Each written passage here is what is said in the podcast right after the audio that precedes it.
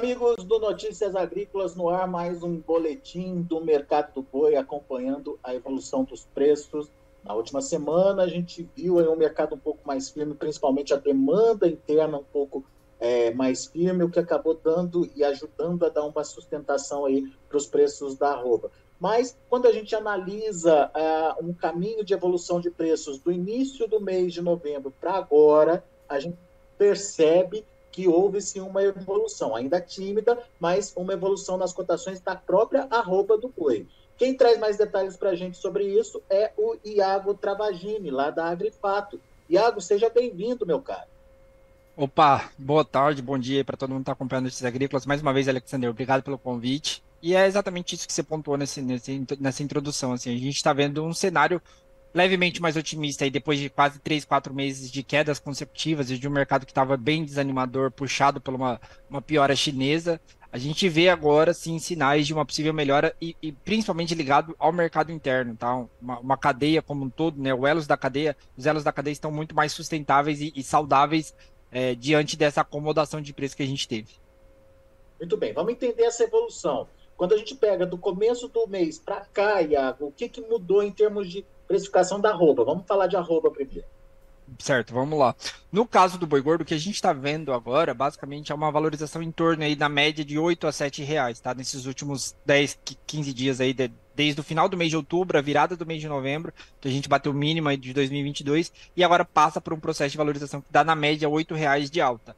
Uh, além disso, né, a gente começa a ver e o mercado ele está muito firme nesse momento. Então, esses oito reais de altas que a gente fala nesse momento poderão sim se transformar numa possível é, valor, poderão se transformar em preços ainda maiores. Né? Então, já se cogita a possibilidade de que São Paulo volte a flertar com os 285, 290 aí nesse curto prazo.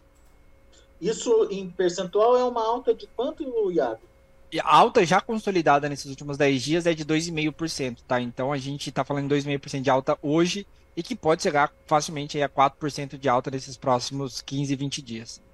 E o melhor de tudo é que o mercado futuro meio que confirma ou, ou suporta aí essa mudança de patamar de preços também que está acontecendo no físico, certo? É. Exatamente. Hoje a gente está vendo o mercado futuro que antecipou esse movimento, de certa forma, né? Desde o dia 26 de outubro ele passa por uma valorização, né? Tanto o contrato de novembro quanto dezembro vieram numa, numa forte valorização nesses últimos, é, nesses últimos dias. E hoje também, nessa sexta-feira, dia 11 de novembro, a gente está vendo um contrato aí, uh, os contratos futuros de boi gordo valorizando 1%, nos mais curtos e nos mais longos também 0,9%. Então, é, já se fala em referência de negociação para janeiro 23, novamente na casa dos 302,50 agora. Então, existe um contexto em que sim, o mercado futuro já se antecipou esse movimento e já, já prevê, já visualiza uma possível valorização do boi gordo nesses próximos dias. Muito bem, então vamos entender os fatores. A gente entendeu que tem a ver com oferta que reduziu e demanda que aumentou, mas vamos concentrar no que, é que aconteceu com a oferta. Por que reduziu e de que forma ela vem reduzindo, Iago? Bem, vamos lá, né? Acho que é um ponto importante a se, a se salientar aqui é que a gente ainda tem um estoque muito grande de animais. É, eles estão sendo, obviamente, engordados, né? A gente está ainda sofrendo reflexos uh, de uma retenção muito grande. O grande ponto é, a gente tem a volta das chuvas, né? A gente já vê o Brasil Central aí uma recuperação do volume pluviométrico. Isso é importante para dar força para o pecuarista na hora de negociar, né? Afinal, com um custo de 22 reais por dia no confinamento, você fica muito mais preso e com muito mais custo na hora de negociar com um custo de dois, três reais por dia no, no animal a pasto, você fica muito mais é, saudável, digamos assim, na hora de negociar. Você tem mais força para puxar a corda ou não. Então, a gente tem a volta do, do, regime pluviométrico no Brasil Central. Além disso, a gente observou uh, principalmente aí uma queda no volume de animais confinados, tanto pela, pela, pela chegada das chuvas, mas também por, pela própria decisão do confinador ali a partir de agosto, com aquelas quedas que a gente começou a observar durante o mês de julho, isso postergando durante o mês de agosto, a tomada de decisão do confinador foi começar a desacelerar o processo de confinamento. Então a gente está vendo o confinamento perdendo força e como resultado disso, a gente chega hoje, é, dia, 10, dia 11 de, de novembro, com uma escala de abate em São Paulo, próximo dos sete dias é, é, corridos, né? E na escala uh, brasileira também próximo de sete dias, que é o menor nível desde junho de 2022. Então é todo um contexto que está levando a gente aí para redução de produção e uma maior força, digamos assim, do pecuarista na hora de negociar. O ponto é um ponto super importante. A gente ainda tem um estoque muito grande para ser manejado. A grande diferenciação do que a gente viu lá no mês de agosto, setembro e outubro, é que naquele momento o pecuarista optou por acelerar o processo de engorda. Né? Ele, na verdade, lá em maio, junho, ele definiu que ele queria ir para o confinamento, foi para o confinamento e, e, intensificou o processo de engorda por acreditar numa melhora. E agora não, ele começa a postergar essa decisão o máximo possível para justamente reduzir o custo de engorda desse animal que foi comprado caro lá atrás. Boa. E tem o suporte das pastagens também, que facilita o gerenciamento da entrada desses animais, certo? Exatamente, exatamente. Boa. Ô, ô, ô, Iago, então tá. Então a gente entendeu agora o comportamento da oferta. Mas a demanda, por outro lado, principalmente a demanda interna, também melhorou. Como é que a gente identifica isso? Quais são os fundamentos que mostram essa melhora? É, bem, acho que um ponto super interessante que a gente tem que ficar de olho na demanda interna e no contexto que foi criado dessa demanda interna nos últimos dois anos é que uh, o boi gordo se valorizou muito por conta da, da falta de oferta, né? Ele, ele teve uma alta muito uh, volumosa durante o ano de 2020 e parte de 2021 também. Uh, de, o, a carcaça casada acompanhou parte dessa evolução, mas o varejo não conseguiu repassar. E agora, em 2022, o boi gordo caminha no sentido de desvalorização, a carcaça também caminhou e o varejo não. O varejo, depois de muito tempo, né? Na verdade, em setembro desse ano, a gente conseguiu ver a primeira queda mensal no preço da carne bovina no varejo paulista. E agora, com todo esse contexto, a gente está vendo é, os elos da cadeia muito mais é, bem estabelecidos, digamos assim. Eles estão muito mais controlados e, e, e saudáveis.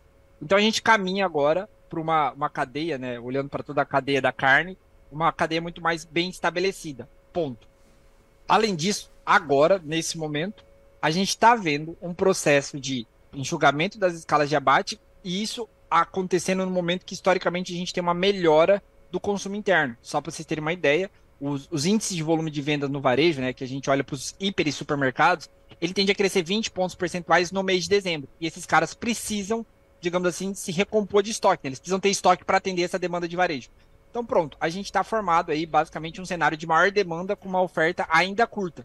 Então, dentro desse contexto, a gente olha hoje e vê um mercado é, mais firme e mais forte por conta justamente desse equilíbrio e sustentação da cadeia e por um olhar de médio, de, de curtíssimo prazo, né, desse final de ano, de que sim, a gente tem um período aí de maior volume de vendas, que é é, é, é, consolidado também, eu acho que é super importante ressaltar aqui. Além do final de ano, a gente tem Copa do Mundo. Isso normalmente costuma movimentar o mercado, tá? Então a gente tem um, um contexto de demanda interna que é favorável e que tem traduzido-se, né, só para finalizar a ideia aqui, em preços mais firmes, tá? E principalmente, acho que não é nem preço mais firme, é um volume de venda cada vez maior para o mercado interno. A gente tem falado e, e falou-se muito de China durante os últimos dois, três meses. Perfeito. A China continua como um mercado que ainda dá, dá dava muita sustentação, mas teve uma, uma queda muito importante de preço, a redirecionamento de, de cargas para o mercado interno. Hoje o mercado interno está muito mais, está é, tá bem mais competitivo do que estava lá atrás contra a China, é, mas hoje a gente vê que os volumes de venda cresceram e os preços pararam de cair e, na verdade, na última semana até tiveram um, um, um aumento. Então, é basicamente esse contexto aí que a gente tem hoje que é, solidifica a nossa visão para uma demanda interna cada vez mais firme. O que, que é o preço no atacado hoje? Hoje o, atacado é, varia ali entre 18,70, 18,60, 18,80. E o mais importante, acho que de ressaltar isso, você me trouxe aqui a, o gancho, é que esse 18,70, 18,80, ele dá sustentação para uma margem que a gente fala, né? A diferença entre a carcaça casada e o boi gordo hoje está positiva, pela primeira vez é, no ano de 2022. De um cenário, e aí eu gosto de trazer em perspectiva, em paralelo, no ano passado, nesse momento, a China não estava comprando o preço do boi gordo despencou, a carcaça não caiu na mesma proporção e essa mesma margem ficou positiva, essa margem do mercado interno, né? A diferença entre a carcaça casada do mercado interno e o boi gordo. A gente está numa situação muito parecida agora. Isso pode movimentar justamente os pequenos e médios frigoríficos a irem comprar mais animal para. Porque quando você tem uma margem positiva, faz sentido você acelerar a produção de commodity. Traduz esse números, Iago, só para a gente entender. Quando a gente transforma isso em arroba, por exemplo. Tá, vamos lá. O, preço da carcaça casada ronda na casa dos 18,70, 18,80. Em arrobas, a gente está falando de uma arroba de carcaça casada a 280, 281 reais. E como os frigoríficos estão pagando em média 278 hoje, né? A gente tem uma referência próximo desse patamar. A gente está falando de um spread, né? Uma diferença positiva para a carcaça casada para os frigoríficos de 1, 1,5% a 2%, dependendo da, da, forma como esse animal é adquirido. Então, é basicamente Isso... um Isso sem contar com subprodutos, né? Só isso. que ele consegue com a carne, não é isso? Exatamente. E a gente já tem um histórico, já conversa muito sobre isso, né? Sobre como a atividade do frigorífico ela é muito centrada em fazer margem muito ali com subprodutos, couro, sebo, é, é, entranhas. Então é todo esse contexto aí que a gente tem aí de preços mais a, a firmes, digamos assim. Muito bem. Então, daí a gente tem esse contexto de firmeza também do, do, atacado ou das indústrias, principalmente reforçando aí a rentabilidade da indústria interna. A indústria de exportação, a, a frigorífico de exportação, ele participa desse movimento também? Como é que está essa questão da, das exportações nesse momento, Iago? Bem, vamos lá. Provavelmente isso que a gente já tem falado há muito tempo, né? A exportação vai ser recorde esse ano, a gente já tem uma perspectiva muito positiva. Uh, o grande ponto, os preços, né? Eles continuam sendo pressionados para baixo, então os chineses que vêm comprar e estão tentando comprar carne bovina brasileira, estão tentando comprar ainda carne bovina no menor preço de 2022, do dianteiro falando em 4.800, 4.900 reais. Então existe um contexto de muita pressão negativa sobre o preço da carne bovina que é exportada, e com isso, essa competitividade de mercado externo e mercado interno está muito mais acirrada hoje. Então, os frigoríficos é, exportadores, aquele negócio que era ter o boi China, que era ter a certificação chinesa, deixou de ser um ótimo negócio. É assim, óbvio que quando você está exposto ao dólar, você consegue às vezes é, melhorar essa negociação, mas ainda assim, considerando os preços hoje, a gente tem um, uma China muito menos competitiva e muito menos vantajosa do que tinha lá atrás. Então, Isso a gente percebe, a... inclusive, na, na, no ágio né, do, do, do boi China, né? Exatamente. Hoje a gente está falando que, basicamente, no estado de São Paulo não há ágio para o boi China, e em alguns outros estados também não. Então, hoje, a precificação é muito, muito centrada por essa competitividade mais intensa entre China e mercado interno. Mas tudo com foco, então, na demanda interna, principalmente nesse resto do ano aí. É, consolidando esse cenário né, de uma oferta mais estrita e, e observando justamente essa, essa moderação aí do, do mercado interno, no né, mercado interno, na verdade, a, trabalhando como mediador de preço, a gente está muito, uh, uh, não digo confiante, mas a gente está muito uh, visionário com esse mercado interno por conta das condições que ele está estabelecendo atualmente, sabe? De preços mais firmes e de volume de vendas mais interessantes. E um ponto que eu acho que é super importante ressaltar é que a gente tem hoje, nesse movimento em que a, o preço da carne bovina no, no varejo paulista caiu, da carcaça da casada caiu, competitivamente, olhando a, a, principal proteína competidora nossa, né, que é no caso o frango, a gente está com níveis aí de, de, de, comparativo, né, a relação da carne bovina no, eh, com o frango no varejo paulista e no, no, no atacado paulista está abaixo da média histórica. Então, hoje a gente tem também uma situação muito saudável desse ponto de vista de, de competição com outras proteínas, e principalmente o frango, muito mais interessante, sabe? Que pode justamente movimentar esse consumo de carne bovina e dar mais força, digamos assim, para os preços. Legal. É, o fato dos preços estarem mais equilibrados aí deixa o consumidor mais é, possibilitado a escolher de, de, fato, né? E quando ele escolhe, né, Iago, a carne bovina tem a preferência ainda aí no final das contas, né? Exatamente, acho que assim, uma conta muito interessante que a gente faz é, é, é justamente tentar entender, é, assim, ah, se eu pago 22 reais no peito de frango, eu tenho uh, um, um, corte do dianteiro aí pagando 20 reais, uma 100, 21 reais, às vezes essa preferência pode é, migrar para um corte de bovino, sabe? Então, por isso que é super importante, por isso que eu falo dessa sustentabilidade da cadeia, né? Uma cadeia que está hoje muito mais sustentada, digamos assim, pelas margens que estão menos corroídas, pela competição que é mais firme. Então, acho que o mercado interno hoje, e, e falando justamente dessa perspectiva de curto prazo, é, é, é um importante driver para a gente ficar de olho e que pode ser salutar aí nessa, nessa, nessa melhora do mercado.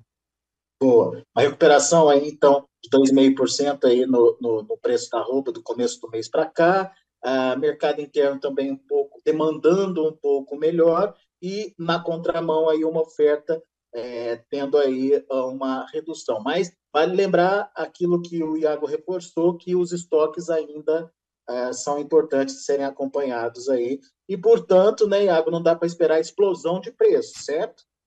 É, assim, a gente pode até ver uma, uma, recuperação de preços, explosão é ainda difícil, né, por conta justamente do que a gente pontuou. A gente tem um grande estoque, é só olhar para o crescimento do rebanho em 2021, a gente, a gente tem um grande estoque de fêmeas, de animais de maneira geral, e que isso trava um pouco essa possibilidade de, do preço do boi gordo voltar para aquele patamar de 340 a 350 no curto prazo. Muito bom.